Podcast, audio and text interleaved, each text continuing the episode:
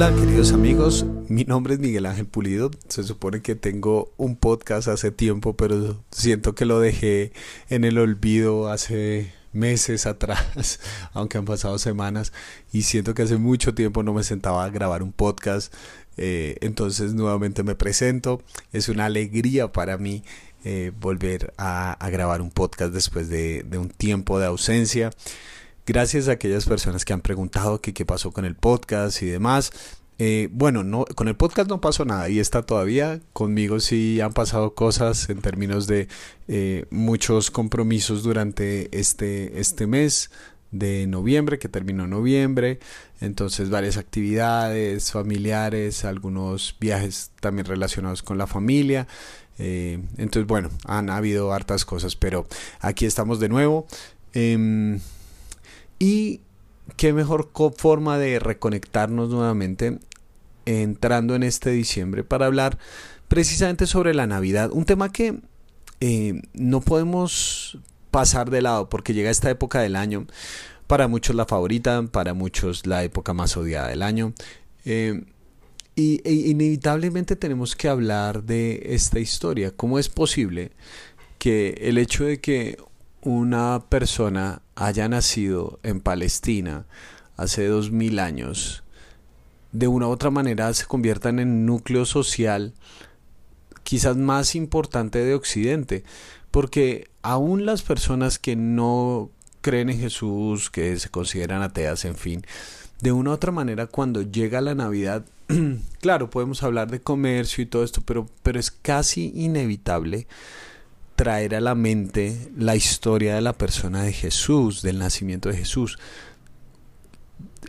nosotros estamos acostumbrados a eso, pero si ustedes lo miran desde un punto de vista objetivo, es muy extraño que algo tan pequeño como el nacimiento de una persona, un campesino, ¿sí?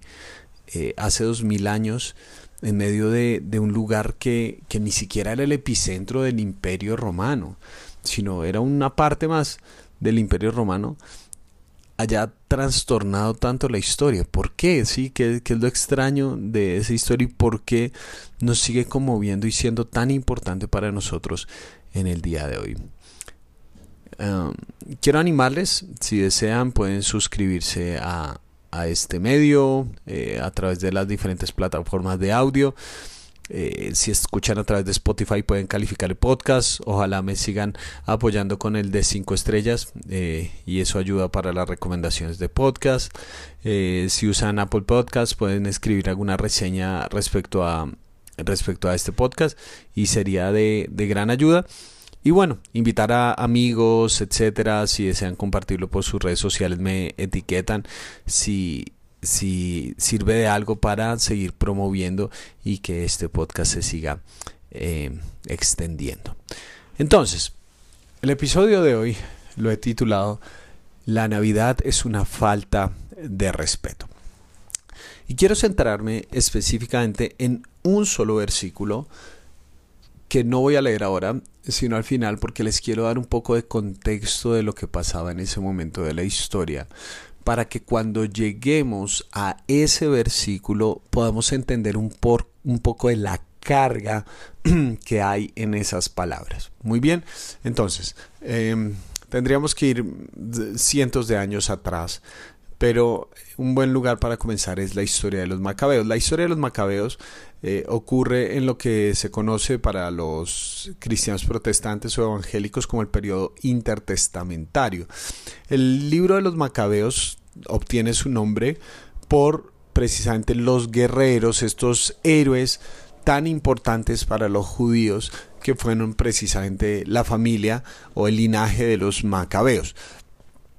¿Qué pasaba en ese entonces? Se da eh, en, dentro del imperio griego Alejandro Magno, uno de los grandes guerreros y referentes, quizás el más grande dentro de la historia romana, eh, se extendió por gran parte del mundo conocido en ese entonces a una velocidad pasmosa. El hombre fue conquistando y conquistando como loco eh, grandes lugares de, de todo el mundo conocido, pero aparte de que su campaña fue muy rápida y se extendió dio demasiado rápido, Alejandro Magno murió demasiado joven. Entonces tuvo un gran imperio a, a, su merced como el imperio griego, pero le tocó dividirlo y entonces se dividió el imperio griego en varias secciones y la sección de Palestina, de lo que conocemos como Palestina, Israel, ya los israelitas habían regresado del exilio babilónico y se habían establecido nuevamente en la tierra, un grupo pequeño, y habían tratado de, reconstruir eh, el templo, las murallas de la ciudad, en fin. La persona que quedó a cargo de ese sector fue un hombre llamado Antíoco Epífanes. Primera observación, ¿por qué es tan importante ese lugar? Si ustedes van a un mapa y buscan Israel, se van a dar cuenta que Israel se encuentra finalizando el mar Mediterráneo. Entonces, ese es un punto muy importante porque es eh, un lugar que tiene económicamente tráfico fluvial, pero también tráfico terrestre. Y al norte Israel conecta con Europa, al oriente conecta con Asia y al sur conecta con África. Entonces es un punto central sumamente estratégico y esencial dentro del funcionamiento de todo el imperio de las comunicaciones, de económicamente, políticamente era un lugar eh, central y muy importante dentro de las conquistas que hacían los imperios. Entonces, Antíoco le dejan designado este sector eh, y cuando llega allá se da cuenta que los israelitas, como consideran que esta es la tierra que Dios les dio, van a defenderla con uñas y dientes. Pero este era un tipo sumamente cruel, sanguinario y además irrespetuoso.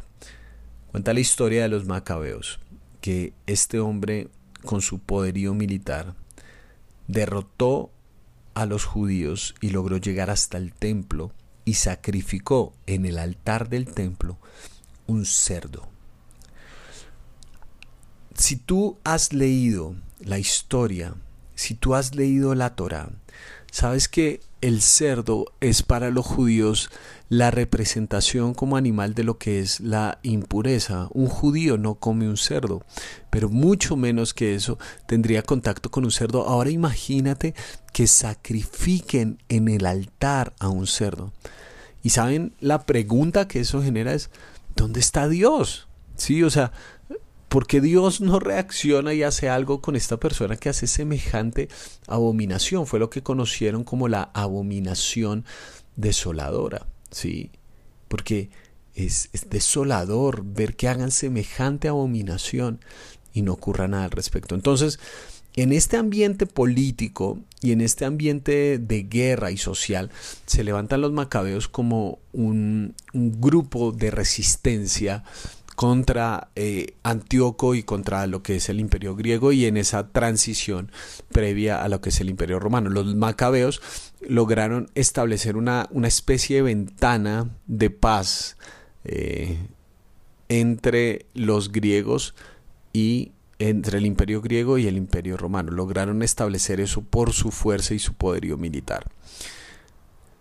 Cuando llegaron los romanos, eh, y es un imperio que se expande vastamente. Eh, funciona con unas políticas distintas al griego, ¿sí? Eh, no, es tanto su imposición cultural, sino su fuerza militar. pero también tienen un genio político muy interesante. La, organización dentro de los romanos, por eso se estudia hoy en día derecho romano, era, las leyes eran sumamente estrictas, funcionaba a través del emperador, pero también el Senado tenía eh, voz y voto dentro de las legislaciones. Entonces, cuando llegan a conquistar esta zona de Palestina, esta zona tan estratégica, ellos deciden tomar un rumbo distinto al que habían tomado los griegos, porque se daban cuenta que iba a ser un desgaste muy grande seguir luchando con los judíos, iban a gastar un montón de tiempo, un montón de recursos, tanto humanos como militares, como económicos, como sociales, si mantenían una, una lucha constantemente ahí en ese lugar. Entonces, ¿qué deciden hacer los romanos? Los romanos dicen, necesitamos conquistar esta zona, necesitamos tenerlo, tenerla bajo nuestro control, pero no lo podemos hacer bélicamente porque va a ser un desgaste muy grande para el imperio. Vamos a nombrar a alguien que le rinda cuentas a Roma, pero que le dé una cierta, una cierta sensación de independencia a los judíos. Es decir, un títere un títere político, alguien que Roma pudiera manejar, que le rindiera cuentas a Roma, pero que para los judíos eh, estuviera bien y no generara problemas. Entonces, es ahí donde nace eh, esta imagen de una familia que era de trasfondo edomita, es decir, eran samaritanos. Y cuando ustedes leen los judíos y los samaritanos no tienen una conexión para nada, de hecho se consideran enemigos. Los judíos consideraban a los samaritanos eh, detractores de la verdadera pureza, eran un pueblo que le había dado la espalda a las costumbres esenciales de su fe. Entonces, eh, una, una familia samaritana de trasfondo samaritano que convirtieron al judaísmo, samaritanos que convirtieron al judaísmo, fue la familia que dentro de sus filas tenía un jovencito que se llamaba Herodes. Y Herodes eh, fue una persona sumamente inteligente en sus movimientos políticos y sociales. Incluso el matrimonio que estableció con una jovencita llamada Miriam o María ah, fue un matrimonio políticamente correcto, aparte de que ella era muy hermosa y todas estas cuestiones, eh, le permitía acercarse a facciones del judaísmo que lo rechazaban. Sin embargo, los judíos más ortodoxos consideraban que Herodes no era un rey legítimo por dos razones. A pesar de que el Senado romano lo había denominado rey de los judíos, así no lo sentían los judíos. Las dos razones eran, uno, él no había nacido rey, él, él era un edomita, él era un samaritano que se había convertido al judaísmo. Es decir, por, por su sangre no corre la sangre de Judá, que es la tribu de la que proviene el rey David, y por lo tanto el Mesías, que Mesías no significa Salvador, sino que significa ungido, el ungido es el rey, ¿sí? Este, este, que no proviene de la tribu de Judá, que no proviene del linaje de David, pues no es un rey legítimo. Pero además de eso, Herodes eh, moralmente era, era terrible, ¿sí? Mandó a matar muchas personas porque estaban en desacuerdo con él. Mandó a matar a sus dos hijos porque se sintió amenazado en el trono. ¿sí? Eh, era un tipo, tipo terrible. Um, y como él sabía que no tenía tanta esta legitimidad, eh, emprendió el gran proyecto arquitectónico que fue construir el templo, el que se conoce como el Templo de Herodes, para darle un contentillo a toda esa facción ortodoxa que no lo consideraba rey. Entonces, cuando ustedes leen en los evangelios, en algún punto que se conectan los fariseos y los herodianos para destruir o para atentar a Jesús. Eso era algo impensado porque son los dos lados opuestos de la balanza. Es como si usted juntara en la misma mesa a alguien de izquierda y derecha políticamente hablando del, país donde, donde escuchando. Eso es imposible, eso es impensado, sí, son enemigos declarados, pero se unieron con el firme propósito de destruir a Jesús en varios momentos del Evangelio. Entonces, tenemos a Esterodes, que era un títere del imperio, que no era aceptado por una gran parte de los judíos como un rey legítimo, y llega la Navidad. Y ese versículo es el que quiero enfatizar en el día de hoy. Está en Mateo capítulo 2, versículos 1 y el que quiero enfatizar específicamente es el 2. Después de que Jesús nació en Belén de Judea, en tiempos del rey Herodes, llegaron a Jerusalén unos sabios procedientes del oriente. ¿Dónde está el que ha nacido rey de los judíos? Vimos levantarse su estrella y hemos venido a adorarlo. Uf, como ya sabes el contexto, te puedes dar cuenta de la carga de irrespeto que tiene la pregunta de los sabios. Ellos llegan a donde Herodes, el que había sido nombrado por el Senado romano rey de los judíos, a preguntar por el rey. Es como si yo fuera donde el presidente y le dijera, eh, bueno, vengo buscando al presidente y él dijera, aquí estoy, y yo dijera, no, no, no, al verdadero presidente. Sí, eso, eso sería sumamente irrespetuoso, ¿sí? Es como como si no tuvieran un rey delante de sus ojos. Y vean que la pregunta es muy intencional porque dice, ¿dónde está el que ha nacido rey? Porque Herodes no nació rey, a él lo pusieron como rey, a él le hicieron ciertas triquiñuelas para que él llegara a ese punto de poder. Pero él no había nacido rey. ¿Mm? Todos ustedes conocen la historia de lo que ocurrió después, como eh, Herodes eh, trata de engañar a los sabios diciéndole que por favor le digan dónde está este jovencito para ir a adorarlo él también. Mm, pero nos damos de cuenta después en la historia que lo que quería hacer era, era matarlo, que él va hasta Belén, envía a los soldados para que maten a todos los niños menores de dos años. Mm. Eh, eso es muy fuerte porque dicen los estudiosos que más o menos para la época en la que se refiere este, este texto, en Belén saben cuántos niños menores de dos años podía haber? Veinte. Veinte niños. Veinte niños. Mucha gente piensa por las películas de Semana Santa que eso, 100, 200, 500, 20 niños. Uno a veces es muy inteligente y dice, ay, pero son solo 20. No, no, no. ¿Qué le tiene que estar pasando por la cabeza a una persona para que vaya a un pueblo tan remoto. 20 niños es nada, eso es un caserío, eso es eh, hay más niños en un conjunto residencial hoy en día que los que había en ese tiempo en Belén de esa edad. ¿Qué le tiene que pasar a uno en la cabeza para meterse en un lugar tan olvidado y matar a unos niños campesinos que no tenían nada que ver con el ego de este hombre? La reacción de aquel que no es el rey legítimo, de aquel que no ha nacido rey, es pretender destruir al que considera su amenaza. Y ahí es donde está el gran contraste, porque por un lado Herodes quiere destruir a Jesús, mientras que los sabios vienen para adorarlo es como si el texto a la humanidad la pusiera en una de las dos posiciones. Porque ese es el concepto al final de Mesías, ¿verdad? Nosotros sí queremos un Salvador y claro, Jesús es el Salvador y todas estas cuestiones. Pero este es el concepto de rey. ¿Quién es el rey? Es alguien delante de quien tú doblas tu rodilla. Alguien a quien tú adoras. ¿Sí? Pero como Herodes creía que él era el ungido, él el Mesías, él mismo se consideraba el Cristo y el Rey. Entonces cuando se levanta el verdadero Rey, tú no vas y lo adoras, sino que lo destruyes. ¿Por qué? Porque lo sientes como una amenaza. Dietrich Bonhoeffer decía, solo existen dos eventualidades en el encuentro del hombre con Jesús. El hombre o bien ha de morir o bien ha de matar a Jesús. Cuando te sientes amenazado, por Jesús. Porque una cosa muy bonita y muy especial es que lo consideremos nuestro Salvador.